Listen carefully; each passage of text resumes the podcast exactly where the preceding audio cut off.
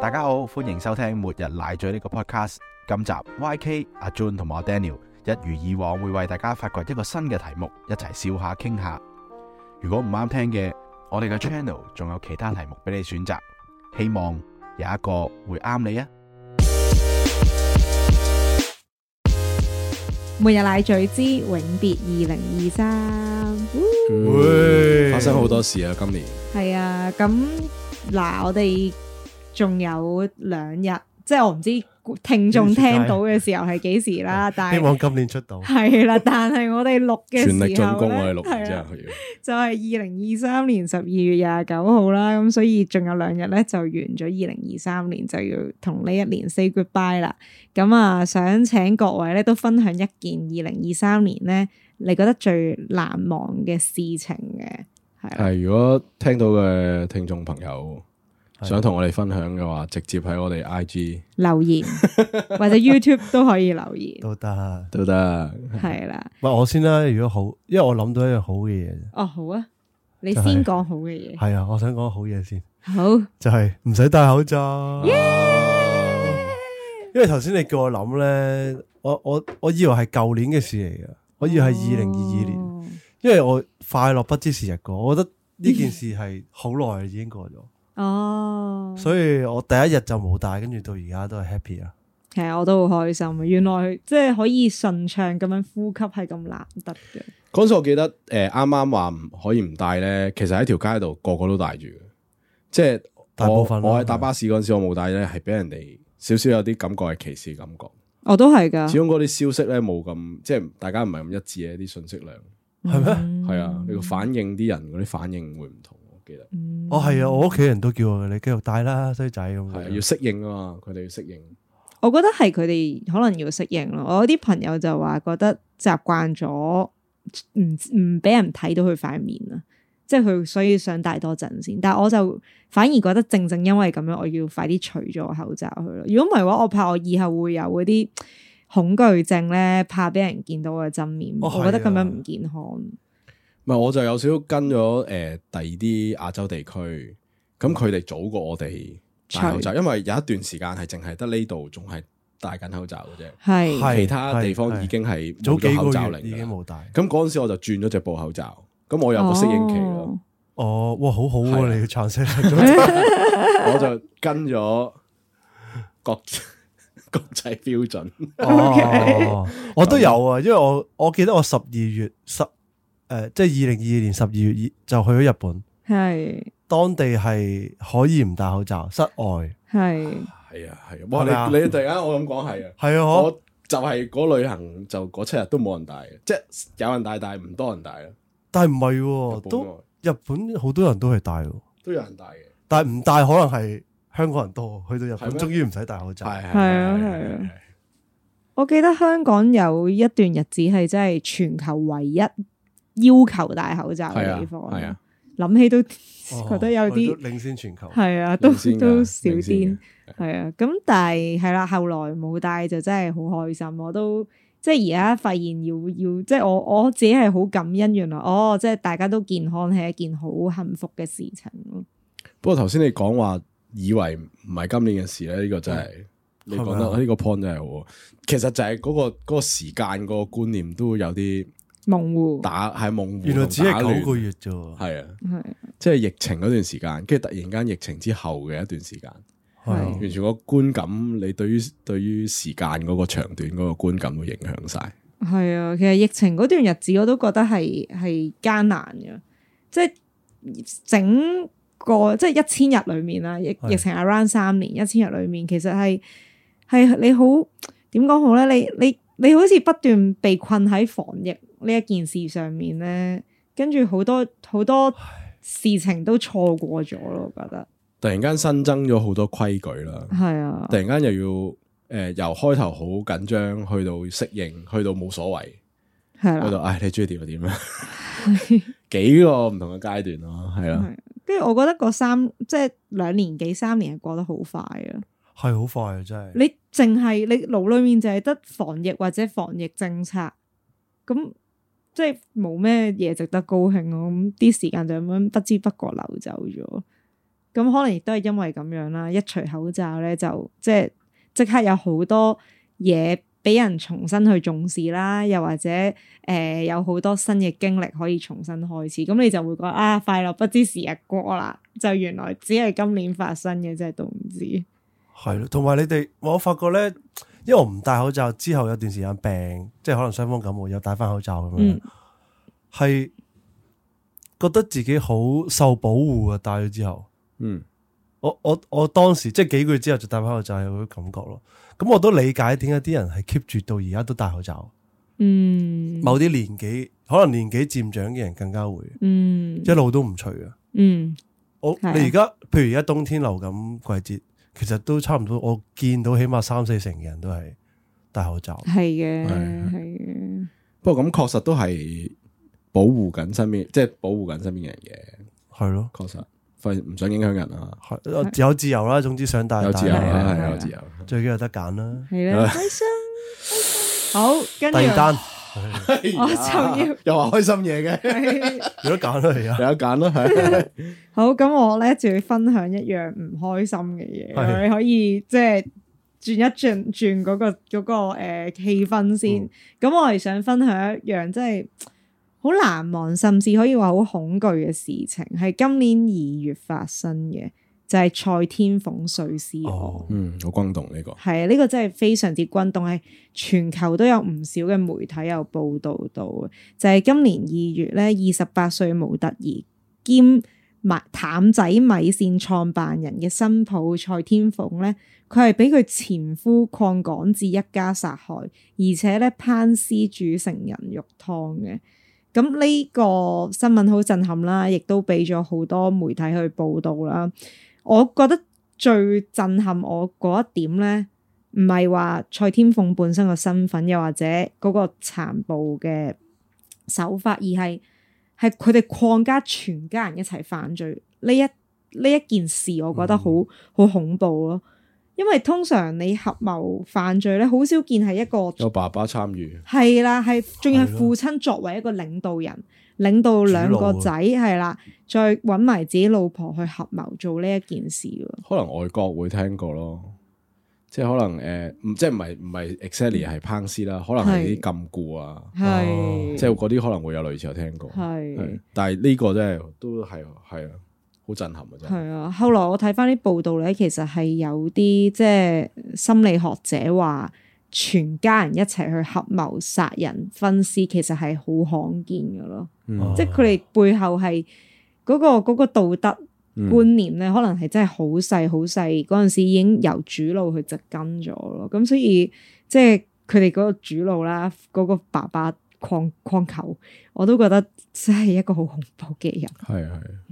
點樣練成嘅真嗯唉大家都係小心啲啦。係係喺個係啊係啊喂，同埋我記得佢係貪得無厭，又即係已經俾好多錢佢利益佢之前，係啊，跟住一嗯 cut 咗就反目成仇。係啊，主要係因為喺加多利山嗰層樓係啊嘅，係值幾千萬，咁蔡天鳳想賣咗佢，係啦，就懷疑有人咧就唔想層樓冇咗，咁就殺人啦。嗯咁我都可以分享下咧，就係呢單案件嘅最新發展啦，因為真係咁啱係前幾日係係發生嘅啫。咁咧案件咧喺十月二十號咧就提咗堂。嗯控方咧佢就申請加控鄺氏三父子一項阻止合法埋葬屍體罪啦。呢個係一個 update 啦。第二個 update 咧就係、蔡天鳳個前奶奶李瑞香咧，佢申請保釋，不過咧就被拒絕嘅，係啦。第三咧係我都覺得較較為，我覺得嚇親嘅一點啦，就係、阿邝港智即係蔡天鳳嘅前夫咧。喺庭上面咧，其實佢係冇表露一個後悔啊，又或者一個誒、呃、畏懼嘅情緒，佢反而都仲係好囂張咯。佢喺庭上面咧會大聲插嘴啦，亦都喺律師席上面咧傳來一啲拋筆聲，即係其實辯方一唔耐整煩係啦，一整群人都係好仲係好囂張啊，好似冇悔意咁樣嘅。嗯咁之後辯方先至就住誒邝港智呢種行為失禮咧而道歉嘅。咁我覺得都即係我估唔到你已經殺咗你嘅前妻啦，然嗯後又俾人拉咗啦，依然係一個咁樣嘅態度，真係唉好恐怖。 咁所以應該個故事嘅走勢就係、即係應該陪審團都唔會有其他嘅想法，係啊，係扣我晒分啊，扣晒分，真係即系扮都唔扮下，係咯係咯，係啊，但係咧，我又唔知係咪佢哋有十足嘅把握喎，因為當初我、哦，即係佢覺得覺得自己唔會打控贏罪，唔會坐得去入咁樣啊，我有咁諗過嘅，點好解正咧？我有追呢啲新聞追得好貼噶嘛。嗯咁、話說咧，捉到之後嗰幾日咧，誒、就有幾幾個我覺得重點出咗嚟啦。第一咧就係、警方咧係有公開表示過咧，話被捕人士即係邝氏一家啦，係極不合作嘅。佢哋嘅嗯態度係極不合作啦，係唔願意咧供出蔡天鳳屍體嘅其他部分出嚟，甚至咧之前即係未拉到佢哋嗰陣時已經有係俾咗好多煙幕啦，咁所以佢哋係要揾咗一段時間先揾到蔡天鳳個頭喺邊噶嘛，嗯咁、所以我覺得佢哋其實已經係有 prep 埋，如果俾人哋拉咗，佢哋要點点做？部署？嗯係啊，點部署就係大家一齊唔好講咯。呢個第一啦，咁可能佢哋已經諗好，俾人拉咗係咪有機會因為證據不足而捉唔到佢哋啊等等。咁第二咧就係、因為即係蔡天鳳嘅前老爺啦，其實佢曾經係被告過強姦噶嘛。係係係係啦系啊，咁後來又冇事喎，我唔知呢個會唔會係佢嘅前科啊，即係有一種僥倖嘅心態啊。嗯咁所以就可能佢哋去到呢一刻都唔都覺得自己有機會係即係走得甩咯，边度嚟嘅自信呢？呢個係係真係係啊，我佢奶奶即係都我仲夠膽申請保釋㗎，係係即係我係佢奶奶，我未必申請咯，即係出到去唔驚俾人斬啫，係係啊，就係咁咯。呢個係我覺得今年比較嚇親人嘅一件大事啦。係，好，仲有冇？希望安息啊！好係啦，安息好仲有誒呢度我講喎，咁我嗰件我唔知係開心定開心，都係開心嘅。你笑成咁就係開心係啦，诶、哎我呢、個我講呢單嘢，我覺得都唔最最勁嘅地方，我覺得唔係淨係男士關注，我覺得女士都關注係係 係咩咧？係就係呢關於啊素海林成為咗呢個 A V 女優，咁係進軍呢一個日 本色情界嘅第一人，反攻日本，係啦，即係第一人呢個頭銜係我覺得勁嘅，係。即係因為究竟你點樣會諗到，或者你點樣去踏出嗰一步去做呢？咁樣。嗯，咁啊，素海林咧，咁佢其實二零一六年就出道噶啦，咁亦都有拍下啲戲啊，或者做 M.V. 嘅女主角啊，咁咁但係真係去到要去到我哋講啊，二零二三年今年二零二三年嘅三月咧，佢出道之後咧， 就即係個 I.G. 個 follower 係係狂飆啦，啊超過廿萬啦咁樣，咁亦都係咧喺呢一個同月嘅三十一號啦，Amazon Japan 嘅銷售排行榜都會排咗第一位。好勁喎，勁啊咁 即係佢嘅銷真係嗯售，好勁起喎。碼即係香本本，我哋可能好多香港嘅朋友會已經係撐佢啦。為港爭光，咁係。樣， 然之後五月廿四號就接受 BBC 訪問啦。咁樣嗯，咁啊，BBC 訪問呢一個其實誒，即係佢又唔係話好深度嘅，即係佢講出咗佢究竟佢點樣開始啦。佢初頭就係嗯喺佢有佢有咁嘅諗法，但係香港冇門路，咁嗯佢去台灣揾台灣嘅 agent 幫佢搭路咁樣試，試係即係可能真係好好誒無需自薦嗰種方式去做。嗯咁我點解頭先話唔係淨係淨係男士先關注咧？就係、因為即係呢一種咁樣嘅啊，女士都會關注啦，即係睇下喂，即係誒、呃究竟係邊一個人會會有呢個行出一膽步識啦有呢個膽識啦，係咪啊？即係唔會唔會避忌啦，可能有啲男朋友都會俾女朋友問：喂，你有冇睇啊？ 有啦，我全部啲 group 都係啊，直接撳 出嚟啦。同埋最搞笑係咧，知道咗呢個消息之後啊，因為未即刻有條片睇嘛，嗯哦就有個 trailer 睇先嘅，trailer 已經係瘋狂俾人哋即係二創啊，嗯，係咁樣。咁然之後，仲有一個角度咧，就係、其實本身呢件事就係好自然就引起好多關注啦。嗯咁有啲其他有啲好好所謂叫企喺道德高地嘅團體咧，都即刻就要好似好誒發表聲明、發表立場、就係誒呢一個咧，我哋唔應該講到佢成為一個勵志嘅故事，因為大家都好即刻要，即係除咗真係要睇佢之外啦，仲有第二個角度就係、即刻了解佢點樣成為啦，點樣成為啊咗女優啦。第三就係我了解佢，佢原來好似都付出咗好多努力，或者自己應該點樣做先行到呢一步喎。系嗯咁然之後，誒、呢、個第四個角度就係要即刻抨擊佢啦。誒、哎我哋唔好將成為女優呢樣嘢浪漫化，點點點啊咁樣。嗯咁我我我就企得好好後嘅，即係我自己覺得係其實最啊，仲有一個角度嘅，即係就係話有少少將我哋個想像擺落去啦，就係頭先你講 反反攻日本嗰樣。嗯系即係我哋而家身處香港呢個地方啦，咁聲稱就係、啊，我哋好多嘢都好似消失緊啦，係咪？咁突然間有一樣嘢，新嘢有一個身份認同， 係嘛？突然間有個新嘅身份認同，係即係咦，你係香港人，我係香港人， 咦，有個香港嘅人做到 A A V 女優喎，咁即係有一個大家覺得咦，我哋香港原來可以有人可以做到咁，一個新新嘅文化角度咁去睇啦。咁我頭先講話企得後咧，就係、我覺得呢單嘢起碼有一個機會或者有一樣嘢可以令到大家一齊瘋狂討論。係是與非好，應唔應該做好？即係可能因為睇佢啲訪問都講到啦，誒、佢可能佢誒話拍完，即係誒、呃、傳媒講報導咗之後，佢都唔會咁去同屋企人見面啊，咁樣、哦係有講過呢一點係。咁即係其實可能本身呢位演員，就算即係演出完之後，佢背負嘅嘢都好多。嗯咁一定承受一定程度嘅壓力啦。咁咁但係好與唔好，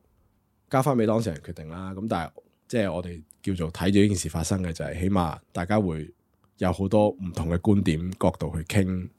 有得去去諗呢樣嘢啦。嗯即係好過連諗都冇得諗，連好似連呢個想像都唔會有可能發生喺呢度。嗯，我覺得係好過好過咁樣。我起碼我相信之前可能好多人都冇冇想象過會有呢樣嘢啦。香港有一個喺係日啊本係啊出道嘅 A V 女友。冇想像喺呢度，想象都冇想象過，但係突然之間就爆出嚟，我覺得好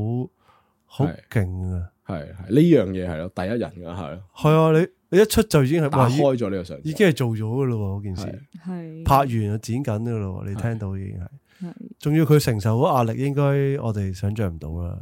係絕咯對即係屋企人啊、朋友啊。如果如果佢係我朋友，我我會覺得佢好，即係我會支持佢。另會唔外會咧係啊，呢、個呢、個絕係另外即係要少少比對啦，即係最最叫同文同種啦，比對台灣啦。咁台灣呢幾年嗰有即係產成業啦人展個發展成一個嗯好好穩固嘅產業啦。係啊，咁可能好多日本嘅女優都會過去台灣去，可能同一啲粉絲聚會啊，點點點啊。嗯咁其實喺個成人產業裏邊有好多女性啊，都會參與，即係好多唔同嘅崗位。嗯咁、結果就係你身邊嘅人都唔會對呢樣嘢反感咯。嗯係嘛？咁所以其實個壓力就相對就接納得好啲，即係唔會有咁大嘅壓力。咁而家唔係嘛，我哋突然間爆爆出嚟，係真係一個人啫喎。咁咁佢其他冇冇其他。其實我係我一有個我有聽過啲 podcast 講係有有第二人咦哦嘅，但係佢冇冇乜聲量已經係有有第二人嘅香港已經。做到第一人拍咗㗎嗰啦下真係勁啲我我我要揾翻，因為我都哦係聽某個 podcast 聽到聽到，咦突然間原來有㗎，我哋咁樣嗯係咯咁樣。但係的確，我覺得要行第一步嗰陣係真係要好大勇氣咯。即係仲要咧，我聽聞咧佢喺嗰個 A.V. 嘅作品入邊啊，佢係以廣東話去哦飾演嘅喎，系 有教授粵語添啊，做老師，我係之後嗰啲啊嘛有教授好粵似語啊，係啊！即係我覺得呢個可能係即係真留喂廣東話留下一 留多一個 媒介，係啊， 係啊哦即係增加咗香港人身份認同啊咯。即係咁樣咁樣你唔即係可能即係笑淡得滯啦，當然幾句哦唔會留得，但係嗯，確實係幾咁諗嘅話係幾幾開心嘅， 即係係多啲戲種咯，啊香 港。多呢種喂，咁以前香港都真係有好多色情片噶嘛，係其實以前仲開放，即係咁係啊講個題材仲大膽。係咯。係，反為而家就嗯誒、呃叫做好似冇咗呢一個呢一、個點講咧，冇咗呢個風氣啊，唔係冇咗呢個習慣。嗯其實唔知會唔會有啲香港片商聯絡佢開咧？香港都我幾香有港機應會該唔可以拍呢啲嘅，我記得。去日本拍咯。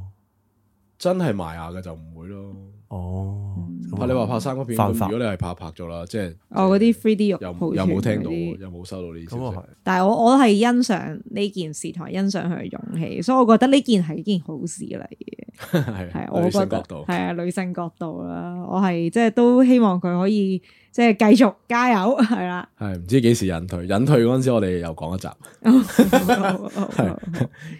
好，咁仲有冇其他事可以回顧咧？仲有嘅，大家記唔記得今年九月嘅時候發生咗咩事咧？香港九月真 係開學 啦，又係開學五百年一遇，咁啊其實係短短時間，九月七號有個大颱風叫蘇拉，嗯咁啊十號風球啦，都隔掛七個鐘，又周圍都水浸。嗯但估唔到幾日之後，九月七號有一個突如其來嘅，好似係大概十夜晚十點到嘅一個全香港史上最高紀錄一個鐘嘅雨量。係嗯係誒、唔知大家有冇印象當時做緊啲咩啊？诶，我有印象係嘅。係做緊咩啊？咁诶、呃我當時咧係翻到屋企沖完涼出到嚟就發現大禍啦。我點點解咧？因為嗱，我開住窗，誒唔係誒，我發現係好大雨，因為咧我嗰一日我仲記得係同個 friend 食咗間間誒呃台台式嘢食，然後咧就喺落雨，即係仲係落緊細雨嗰陣時咧，之前咧我就翻緊屋企嘅，咁我喺地鐵站行翻屋企啦，我又冇帶遮啦，咁所以就淋住啲細雨，然後即係涉水咁樣翻屋企咁樣啦。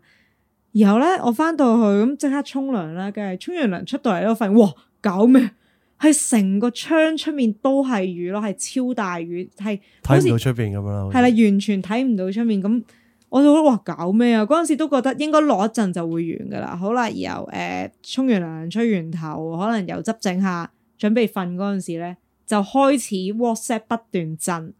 不停地收到一啲講緊話咩黃大仙水浸、西灣河水浸。柴有人灣被困係啦，車上咩走唔到啊點點點，佢心諗哇搞咩事？跟住已經不斷地傳出好多新聞，就話而家嘅雨量已經過咗幾多，係破咗啲乜嘢記錄。而家嘅雨量咧已經係幾多年嚟最多噶啦咁樣，我係完全睇唔到嗰個雨有一個誒、呃即係息微嘅跡象咯。即係當時就知道哇大鑊啦！今次又好似凌晨每隔三個鐘，唔係咪三凌晨三四點啊我起起先嗰至陣時細翻少少嘅，好唔似。係嗰陣時冇細到，啊，聽朝先細翻，好似係啊，第二朝十點零先細，又唔係我記得嗰日係放全日嘅，咦即係翻工我係要 work from home，work from home 全日，所以嗰日一定係唔係咁早完嘅個雨，即係至少九點都仲係咩啦，仲係好大雨啦。因為我我當晚就係同你一樣，都係同朋友食飯。我仲記得好似喺太子旺角嗰度。嗯，咁我因為我九月一號其實嗰陣時十號風球咧，我住嗰度已經係滲晒水入晒水，嗯我半間半間房嘅地下都濕咗咁樣。吓跟住跟住去到我食飯，我咁啱食飯係望到出邊嘅嗰間餐廳，嗰陣時九點零鐘，我哇屌咁大雨嘅，跟住我仲喺度問我 friend，喂，我哋不如走先啦，我我驚屋企有水浸啊咁樣啦。哦跟住我 friend 仲阻住我話：你等佢落晒啲先走啦，咁樣，即係通常都係咁噶嘛，可能係、嗯啊你個半個鐘之後唔落噶嘛，係跟住唔好啦，我走先啊，都係我真係堅持要走先，大概嗯十點多我走，跟住到等小巴站，我就知啊仆 街，係連嗰啲水渠咧爆水出嚟，係用好似噴水池咁喎，係路邊嗰啲水渠，我知屌翻屋企一係有排抹，跟住最緊要我翻到屋企係抹抹撚咗一個鐘咯，抹地嗰晚，跟住我哇成晚都唔係點瞓到，跟住又滴水啊又成。哇好大單嘢啊真係，所以對我嚟講係連續兩個禮拜都都係經住喺水入邊咯。係哇！咁我就覺得喂，原來香港係可以落雨落到咁樣，嗯係係原咯，來我真係即係原來我哋自己好渺小嘅。即係我、嗯我過咗嗰兩個禮拜，好好深感受就係、其實你你而家嘅生活，如果係冇水或者冇電咧，幾日就玩完。因為有啲人，譬如我住西貢咁樣，佢啲啲車入唔到嚟，嗰啲食物咧，即係去到超市冇嘢食嘅。哇跟住鋪頭又好多都唔開咁樣哦係啦，係係係跟住係好彷徨啊！係嗰日係特別彷徨咯，你話冇翻工噶嘛？係係係咁但係西貢好多鋪頭都搞唔掂，係當時都唔知何生有冇咩特嗯係別啦啊，冇啊！嗰日我好安全。好好彩，我睇翻天文台嗰個分區落雨量咧，我住嗰區係全港第第二低定第一低，即係總之有兩區最低，屯門我係其嗯咯中一區咯，屯門最低啊！我係其中一區最低嘅。哦，嗯咁我嗰度又好好彩，我誒好好好逼啦，即 係我係俾三 棟樓圍住嘅，咁所以啲風又唔係好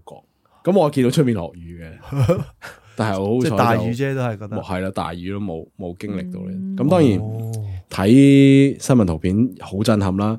我黃大仙商場嗰度浸嗰、個，大家可能記得嗰、個、呃、冰室，直頭係浸咗一層，牛奶冰室，哦，係啊，係啊，出世到而家未見過呢張相。係啊，我真係冇諗過會咁樣。浸咗個冰室喎，過頂係啊喎，同埋我見有啲巴士嗰啲咧，係啊啲人坐喺巴士度，地下嗰層，但係佢隻腳已經係浸係啊，緊浸水。晒。我喺度係唔相信咯，係啊，因為要諗係咪香港嚟係㗎？啊跟住原來嗰個人係浸咗喺度幾個鐘咯。係啊，同埋有唔少人係要喺巴士上面過夜。係，啊，要第二日先有人嚟救佢哋啊，哇其實如果唔識游水嗰啲人真係驚到驚嗯到奶屎。啊驚到黐線，應該真係。係啊係啊係啊同埋有好多人係翻唔到屋企啦，然後佢哋要係喺啊附近租酒店住，所以咧有幾個地方嘅酒店係爆滿哦，係嘅。咩？係啊，我記得最出名啦嘅一個人咧就係黃家和，因為咧佢喺數年前即係打緊呢個十號風球嘅時候，嗯曾經講過話咩一定要翻工嘅第二日係啦，咁之後啲人就佢而家就即係嗰啲叫咩回力鏢啊，就因為佢嗰陣時喺惡劣天氣哦，好之似下。海洋公園係嘛？係啦，佢就揾唔到路走，係佢唯有即係咩要租酒店入住，又好似困難重重咁樣嘅。咁所以啲人就有咩回力鏢咧，即係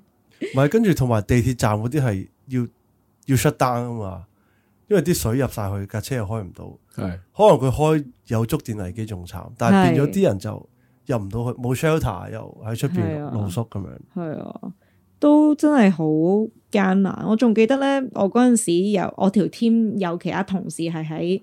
其他嘅地方嘅，即係唔喺香港嘅。咁嗰日朝早，我哋即係喺嗰個公司個 group 度傾緊點算啦。佢就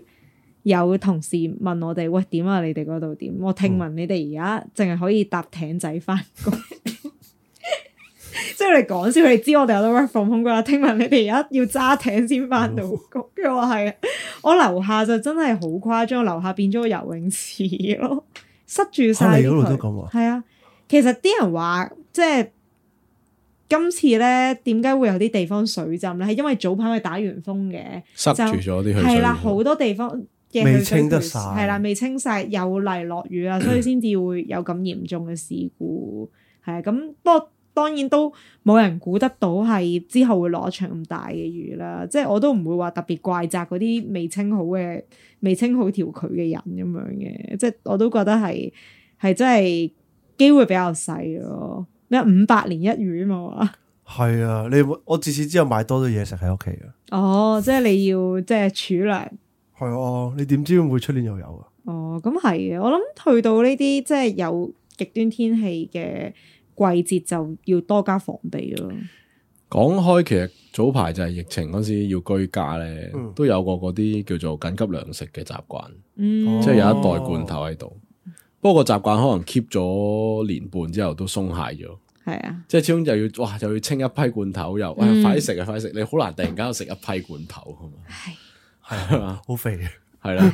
咁跟住但係而家就又啊又有一單咁嘅嘢，其實又係要諗翻嗰啲叫做即係嗰啲叫咩啊居安思危嗰樣嘢。係啊，未雨綢繆啦，未雨綢繆係係啊，佢短期內你話都唔會解決到啊！如果第時又有一個五百年一遇嘅大雨，係係係，佢都唔會解決到啊，都會重複發生。喂，同埋最勁係佢市區都浸到咁樣啦嘛，係即係以往係嗰啲元朗啊、西貢先係咁，係係嗯但係你估唔到係市區。但係有啲人話黃大仙點解浸到咁咧，都有聽嗰啲偏門啲嘅講法嘅，係有人話黃大仙走咗，有哦，係哎呀啊，我都有聽過冇，聽過啊？有冇啊有有，哇！黃大仙幾年前已經走啊係啊咗已經走啦。咗，點即解係冇冇嘅？再坐鎮喺黃大仙廟。點解嘅？嗱，呢啊個就我哋熄咗機之後再討論啦。我想揾佢，幾年前啊， 唔通係唔四年前？係今年黃大仙特別多嘢，因為我記得唔知十二定十一月係突然之間出邊又閂咗，又浸多次，哦，但唔係落雨，係爆水渠，哦，跟住嗰邊嗰集又係封咗，哦，都係黃大仙中心嗰邊。嗯，嗯，真係估唔到係啊！啊咁估唔到啊黃，大仙，係啦。明嘅明嘅，大家即係記住未雨綢繆俾啲啊！嗯啊，真係係係啦，暫時嘅回顧做到呢度先，好啊系出年見。出 年見 Happy New Year。 ，Happy New Year！好，嚟到二零二三年最後一個彩蛋，一杯酒、一杯啡、一本讀物。今日咧呢、呢個彩蛋咧係想同大家咧分享一本讀物嘅。誒、呢本書咧叫做《運氣是可以鍛鍊的》，咁咧係作者咧係田坂廣志。咁啊呢本書咧就係、誒、其實咧就係、好想大家咧去用一個咧誒比較唔同嘅方式去睇事情啦，我可以咁樣結論。佢誒、呃作者咧開開頭咧，佢會問你咧有冇遇過一啲咧覺得好巧合嘅事，或者咧人生當中咧有冇遇過一啲咧好神奇或者好好運嘅嘢發生啊啦，或者一啲好好嘅人啦，去影響你啊，或者呢啲其實呢啲嘢嘅背後有冇原因嘅咧？咁咁啊，佢提供咗咧一啲嘅方法咧，去同大家咧分享咧，認為咧呢啲嘅好彩好運咧。並唔係偶然嘅，係可以咧鍛鍊翻嚟嘅，係可以咧越嚟越多嘅。咁啊，有啲似咧，其實呢個吸引力法則嘅，可以講話就係咧，你透過改變自己啦，透過咧改變咧睇事情嘅方法啦，然之後咧淨化咗自己之後咧，改咗啲唔好嘅習慣之後咧，慢慢咧冇咗呢啲負面嘅想法，咁咧可以講話係好人好事咧，自然咧。就會喺你人生當中發生。咁啊，我喺呢度呢，就想講咧第一個呢，佢提供嘅修正習慣啦。啊，餘下有好多詮釋啊，或者有啲有啲覺悟嘅，咁啊，不能有一長述啊，好鼓勵咧大家呢去睇呢一個呢本書呢，去迎接新嘅一年二零二四年嚇。咁啊，呢個所謂嘅第一個修正習慣係咩呢？就係、委身於大自然嘅偉大淨化力啊！大家咧唔好睇小呢幾個字喎，佢有解釋咧，就係、我哋點樣去鍛鍊運氣咧。其實好多時候咧，就需要咧識得咧去為自己見到嘅事情咧係睇到好嘅一面嚇。咁、但係佢點樣令你話俾你聽啊？你可以睇到嗰個事情好嘅一面咧，就係、從咧。我哋咧沉浸喺大自然裏邊嗰度開始。咁啊，沉浸大自然咧就係、你突然間可能你去到一個地方，見到好靚嘅景色，無論係即係山啦或者水好壯麗，你突然間有一下，哇，好靚啊！呢下好靚啊！呢、個瞬間就係咧你睇正面嘅事情嘅嗰一刻，嗰、個瞬間，發現到好嘅事物嘅嗰個瞬間。而咧，我哋咧可以咧改變到我哋嘅習慣咧，就係咧好多時就喺大自然嗰度咧鍛鍊翻嚟，就係咧我哋咧發掘美好事情嘅能力嚇。咁啊，呢本書咧就講到呢度啦。咁啊，希望咧咁多位聽眾咧有誒、呃一個好好嘅開始啊！之後咁啊，我哋二零二四誒每日奶嘴將會有新嘅彩蛋啊！咁啊，到時啊再同聽眾分享。多謝晒，拜拜。